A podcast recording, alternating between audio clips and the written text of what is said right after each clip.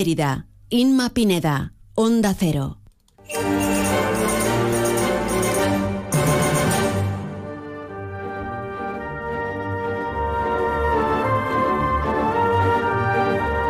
Continuamos en más de uno Mérida y arrancamos en este viernes estos espacios en el que vamos a hablar de nuestra Semana Santa, fiesta de interés turístico internacional.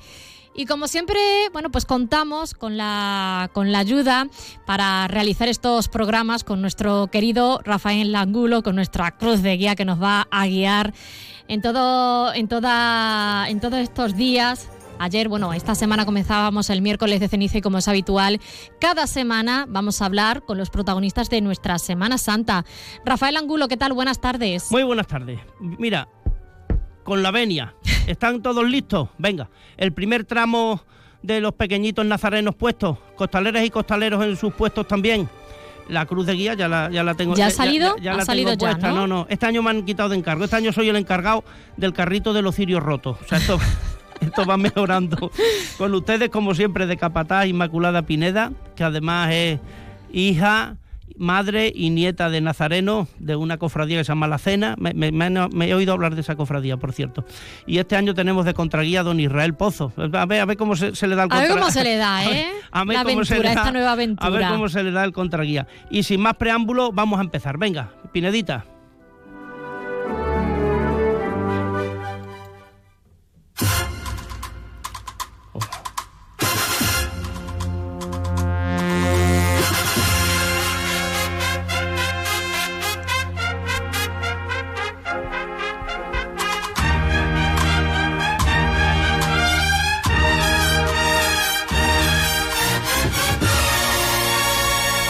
Qué barbaridad. ¿Cómo entra, cómo entra el Rosario de Cádiz? eh? Probablemente de las mejores bandas para mi gusto que hay ya.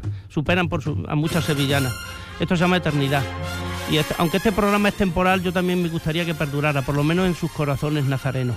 Empezamos este programa con Fray José Rodríguez Carballo, franciscano y secundariamente arzobispo. Es la primera entrevista que ha tenido para un medio informativo y para este programa. Le estamos muy agradecidos en Onda Cero. Ya escucharán ustedes ahora sus vivencias, sus impresiones del que será arzobispo de esta nuestra diócesis. Y nada mejor que empezar con sus declaraciones. Venga, al cielo con ella. Atención.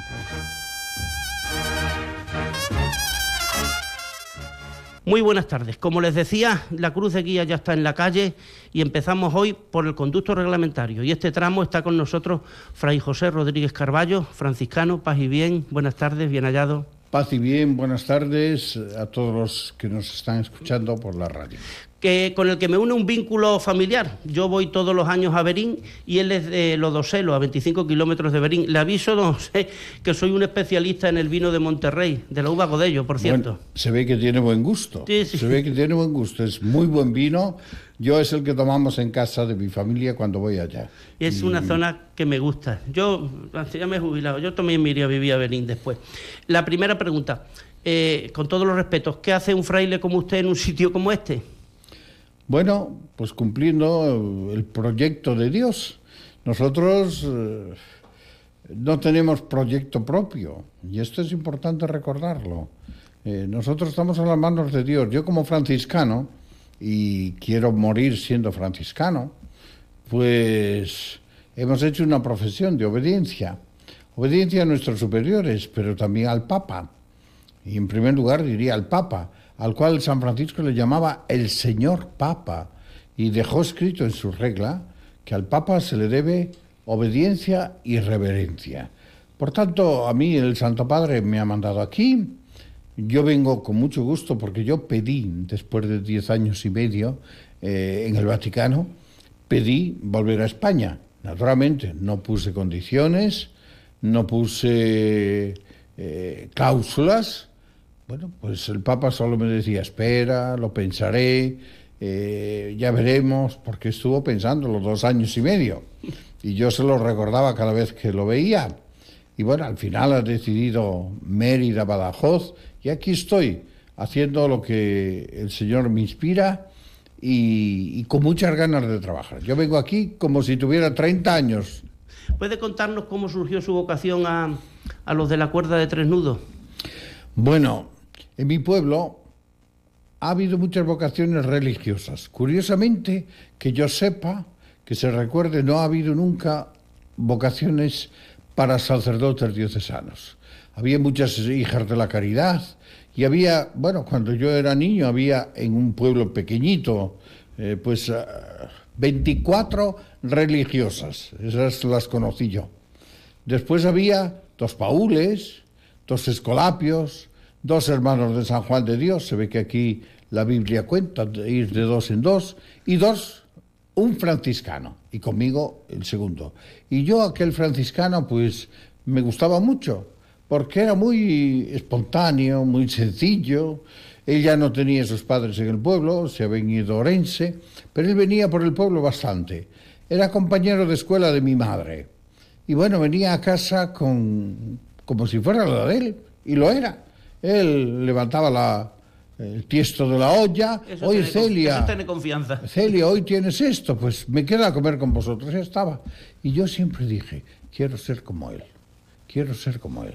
Después la vida, pues no me permitían entrar en el seminario porque era muy chiquito, diez años y medio. Entonces di mi nombre para los paules.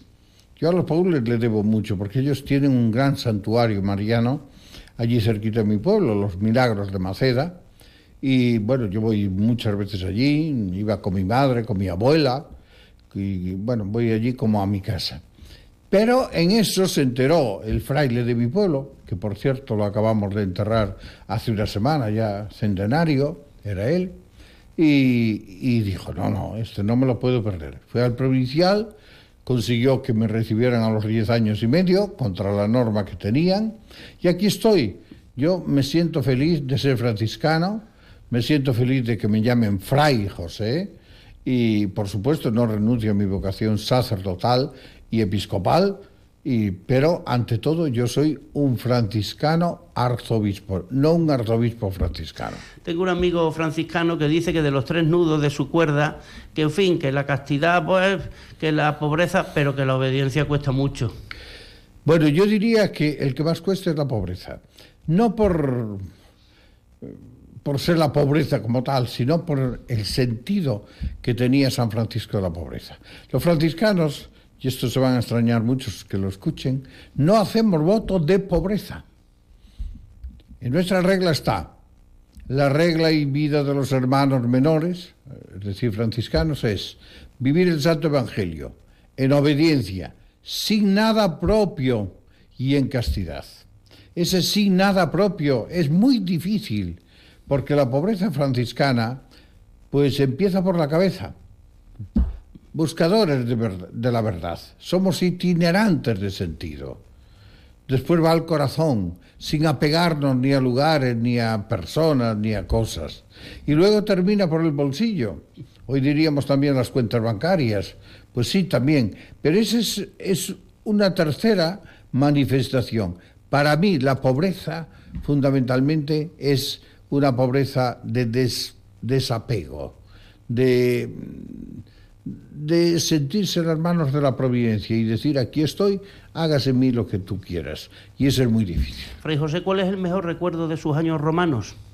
Bueno, tengo muchos. Tengo muchos porque, claro. Concréteme uno. yo en Roma, yo en Roma viví seguido, seguido 26 años.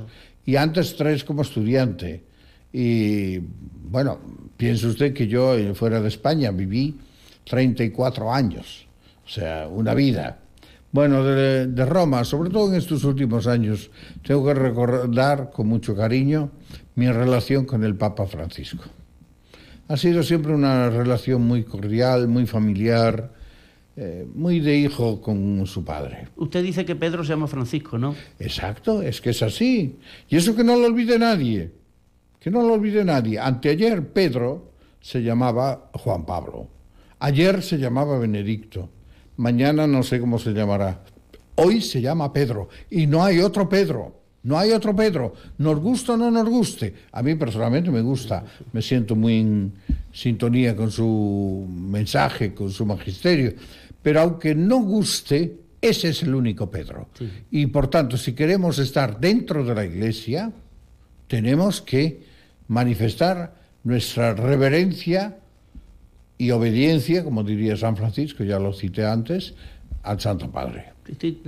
Hay que rezar por el Papa, sea el que sea. Bueno, pero las rosas tienen espinas. Le he preguntado por su mejor recuerdo y me habla del Papa Francisco, pero ¿y el peor momento? El peor momento lo pasé ya siendo arzobispo y fue por un problema que hubo en la orden económico. Ese problema, pues, se desató o vino a la luz después que yo dejé de general, pero al mismo tiempo, pues se decía en tiempos de.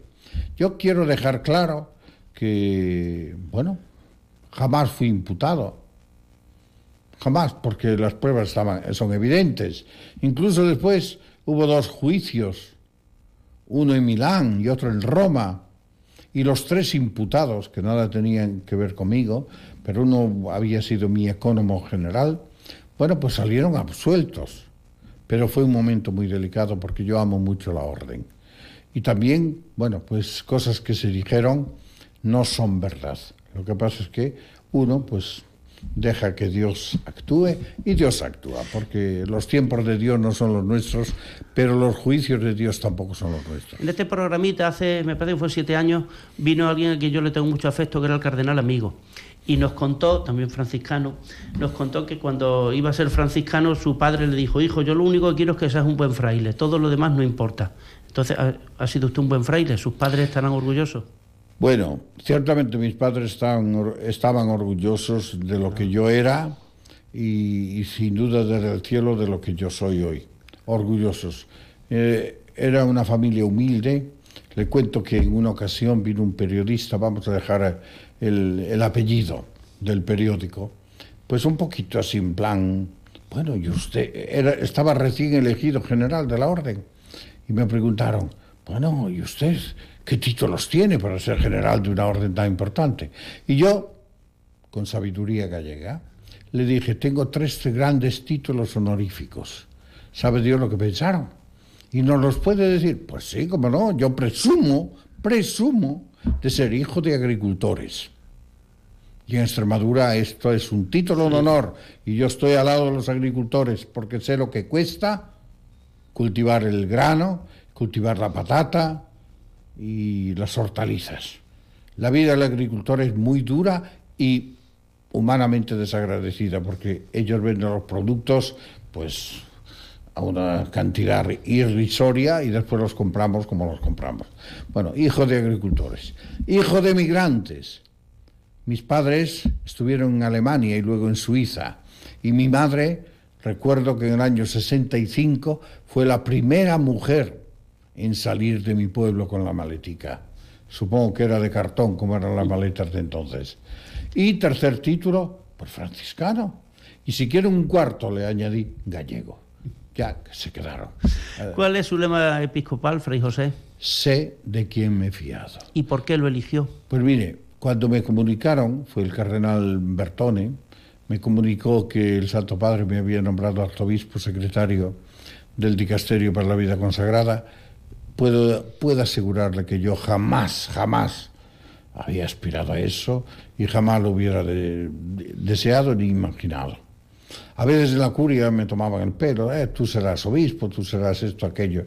Bueno, yo decía, bueno, a lo mejor cuando termine de general, pues sí, pero a mí aún me faltaban dos años de general para cumplir el segundo mandato. Y, cuando me lo dijo, pues me entró un... Bueno, empecé a llorar como un niño, lo reconozco.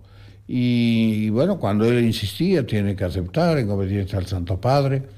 Bueno, pues en ese momento me vino este texto bíblico y desde ese momento me ha acompañado y quiero que me acompañe hasta la sepultura.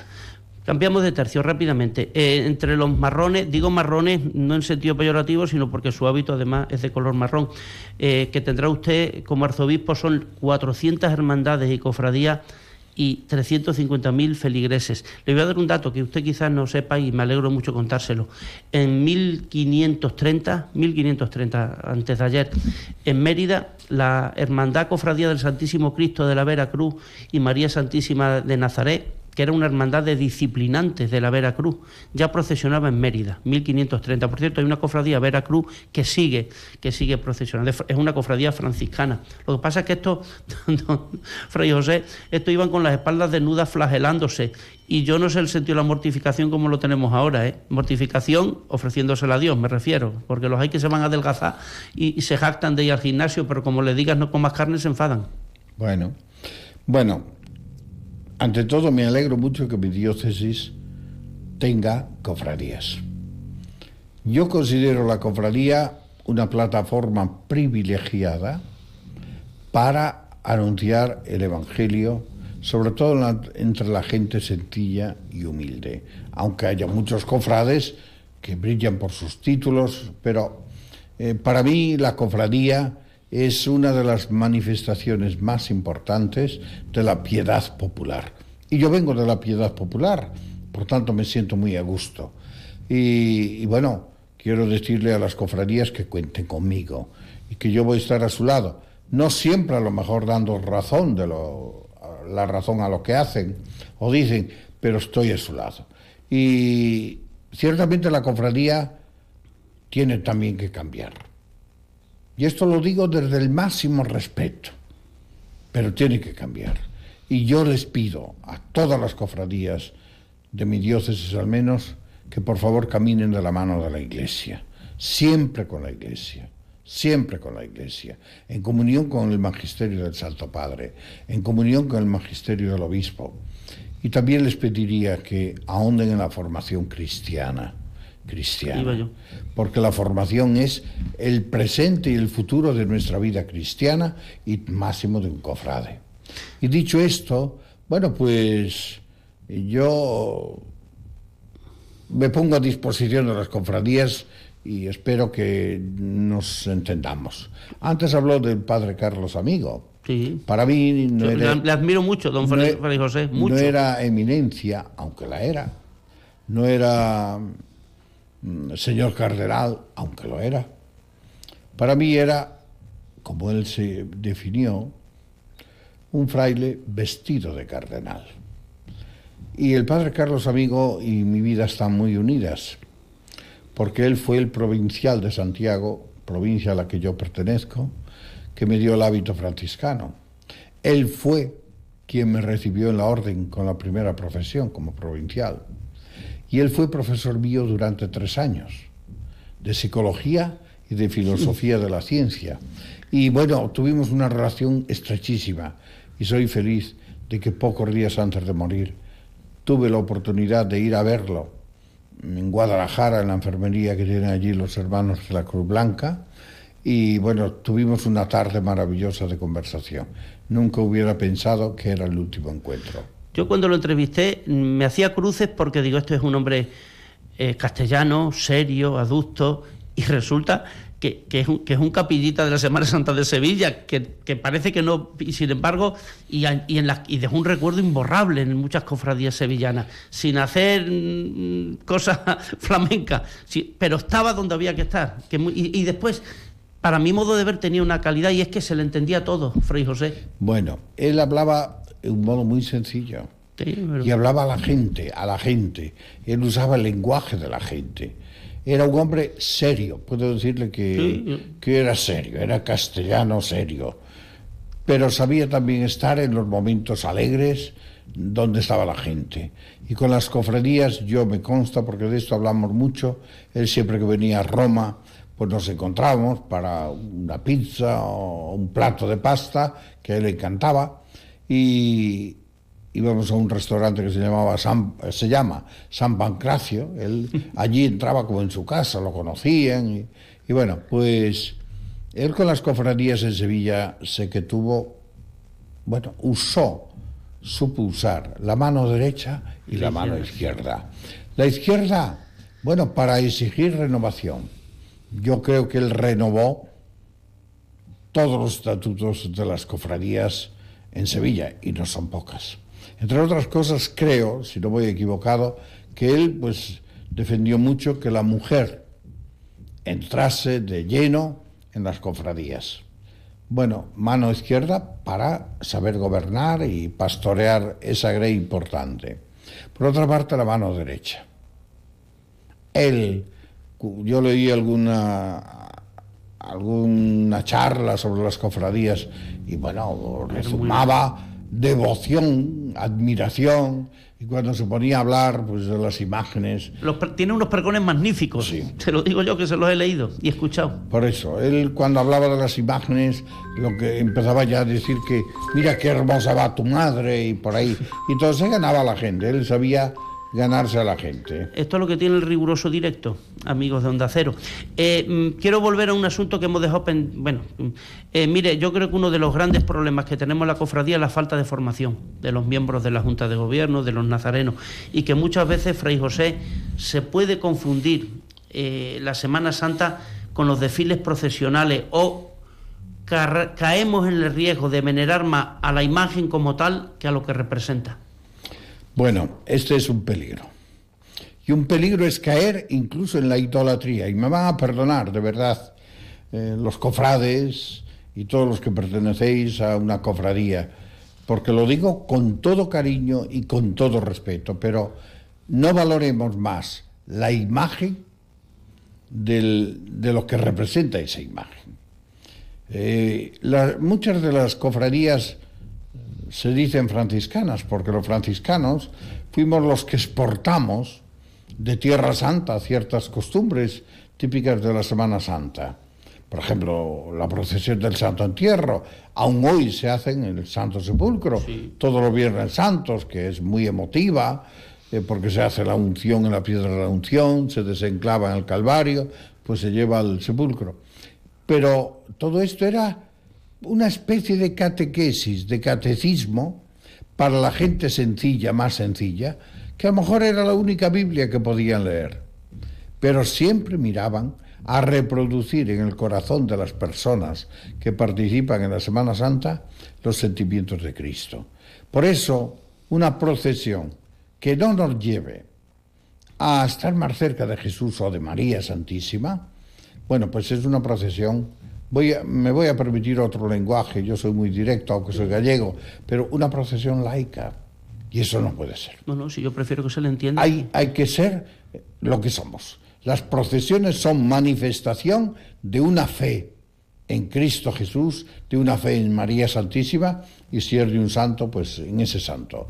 Pero a mí me encantan las procesiones. Yo vengo, como he dicho, de, de una religiosidad muy popular por tanto, me, gusta tocar la imagen, o el vestido de la imagen, como hace también el Papa Francisco. Pero claro, no podemos desvirtuar la Semana Santa. Esto no es teatro. No es un teatro la Semana Santa. Ni las procesiones y no son teatro. Las procesiones son actos litúrgicos que hay que eh, llevar con mucha dignidad y celebrar con mucha devoción. Mire, yo tengo, mi, yo ya se lo he dicho, soy de la cofradía de la Sagrada Cena y, y, hay mm, los doce apóstoles y Jesús, Jesús del Amor, están permanentemente en San José, pero eh, a veces se separa a, Judas. Tadeo. Y, y me hace mucha gracia porque la gente entra y va antes a ver a Judas Tadeo, que es de madera, que, que hacer una sesión delante del sagrario, y, pero no lo hacen por malicia, lo hacen por falta de formación. Pues sí, pues sí, mire, eso es lo que suele pasar. Cuentan un chiste y me voy a permitir, ¿no? Que no sé si dónde sería esto, pero bueno, sale la procesión del Santísimo y están dos paisanos eh, observando la procesión y le dice uno al otro, oye, ponte de rodillas. Y le dice el otro, ¿y qué pasa? No, que es el Santísimo que viene. Dice, bueno, si aún fuera San Antonio, bueno, pues no, no, no, no, no. San Antonio, al que yo tengo mucha devoción porque es franciscano y es uno de los primeros franciscanos que conocía a San Francisco, ¿vale? Tengo devoción por otras muchas cosas. Oh, a mí me ha hecho muchos favores, si usted se lo diga. Yo también acudo a él para las cosas perdidas, sobre todo las llaves, que soy un desastre. Pues bien, los santos nunca pueden ocupar, nunca, nunca, nunca, y no me cansaré de repetirlo, el lugar de Dios, el lugar de Jesús. Para nosotros, quien nos salva es Jesús, el único salvador, el único redentor del hombre es Jesús. Vamos a terminar ya esta procesión. Mm, hablando de esto, fíjese, le cuento otra anécdota a mi cofradía, el típico, típico, el costalero que me sale debajo del paso morado y, y con la nuca ardiendo y, se mira la figura y dice, ah, hasta el año que viene, porque efectivamente no va a volver a la iglesia hasta dentro de un año. Y yo cuando me dicen, eh, hasta el año que viene, siempre les digo, eso será si él quiere, ¿eh? Tú no, hagas planes. Fray pues, José. Eh, eso solamente digo que es muy triste. Eh, por terminar, a pocos días de la pasión y en plena cuaresma, ¿qué, reflexión nos transmite a los cofrades, a las hermandades, bueno, y, y a, toda, a todo su arzobispado? Bueno, la cuaresma, como bien sabemos, es el tiempo fuerte litúrgicamente hablando, que en, el que la Iglesia nos ofrece la oportunidad de convertirnos. Y convertirnos significa creer en el Evangelio. Eh, hoy nos van a imponer la ceniza y la vamos a imponer los sacerdotes. Y de a mí la fórmula que más me gusta, hay dos fórmulas, conviértete y cree en el Evangelio, solemos traducir. Pero ahora se demostró que esa traducción no es del todo buena. ¿Cuál es entonces? La traducción sería, conviértete, es decir, cree en el Evangelio. Y cambie mucho. El Evangelio no es algo añadido a nuestra conversión. El Evangelio es el fundamento de nuestra conversión. Y creer en el Evangelio significa asumirlo como regla y vida de nuestra vida. Eso es creer en el Evangelio, porque el Evangelio no es una palabra muerta. Detrás de cada palabra de la Escritura, como ya decía Orígenes, pues está la palabra con mayúscula, que es el Hijo de Dios. Pues creer en el Evangelio es asumir que Jesús es el centro de mi vida. Yo esto es lo que quisiera transmitir. Después, con nuestras debilidades, con nuestras debilidades. Yo me gusta pensar que Jesús escogió para su colegio apostólico doce traidores los doce traicionaron a Jesús. La suerte es que once se dieron cuenta y volvieron al redil. Uno no sabemos exactamente cómo habrá sido trazado por el Señor. No sé si a San Juan le va a gustar mucho eso de que usted le llame traidor, porque es el único que estuvo al pie de la cruz. Al pie de la cruz sí, pero en el huerto de los olivos todos escaparon, hasta uno, algunos dicen que era San Marcos, no sabemos, pues eh, corrió dejando olvidado el manto. Así que yo considero que Pedro, Pedro que es para nosotros es la piedra, es la columna de la iglesia, por supuesto, la primera piedra y columna es Jesús, pero él, bueno, pues quedó bien en ridículo, pero después lloró, se arrepintió y volvió. Pues eso es lo que deseo yo, que nosotros pecadores, nos demos cuenta de nuestra situación, que lloremos, que nos arrepintamos y que volvamos. Terminamos. Muchísimas gracias, Fray José, por acompañarnos en este tramo de, esta procesión de nuestra pequeña estación de penitencia. Paz y bien.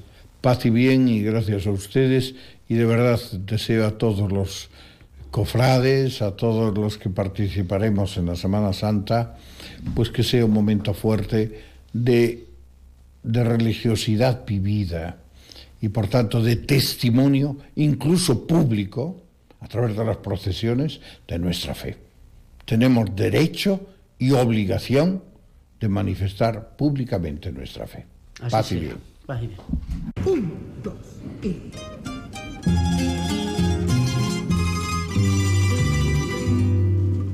Así con la claridad llega un nuevo día y con cada nuevo día se va tu tiempo.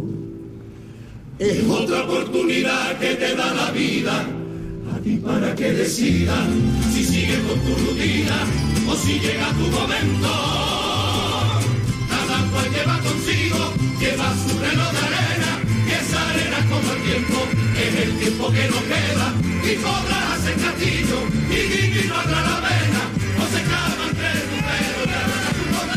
con la claridad llega el nuevo día, ¿verdad? Y nos quedan exactamente 36 días para que el domingo de Ramos la cruz de guía de esta cofradía que les he hablado de la cena sea la primera que se ponga en las calles de Mérida y con ella empezará esta semana que se compendia toda la vida. Fíjense, en siete días toda, toda una vida. Pasión, muerte, resurrección y el, y el olor a azar que va impregnando todo. Bueno, el olor a y, las oraciones a, a, esas madres nuestras, a esas vírgenes que procesionan. Quiero estar siempre a tu vera, que no me falte tu mirada, Madre mía del patrocinio, lucero de la mañana, rosa temprana, flor de los lirios, aroma de azar que riega el Guadiana. Y este tramo ha sido largo, ¿eh? intenso, pero vamos a descansar hasta la semana que viene con nuestra estación de penitencia. Recuerden que la vida son dos días, hay que aprovechar la Semana Santa, cofrades y nazarenos todos. Muy buenas tardes. Y la próxima semana, el jueves, Rafa, te espero. Estaremos. Adiós.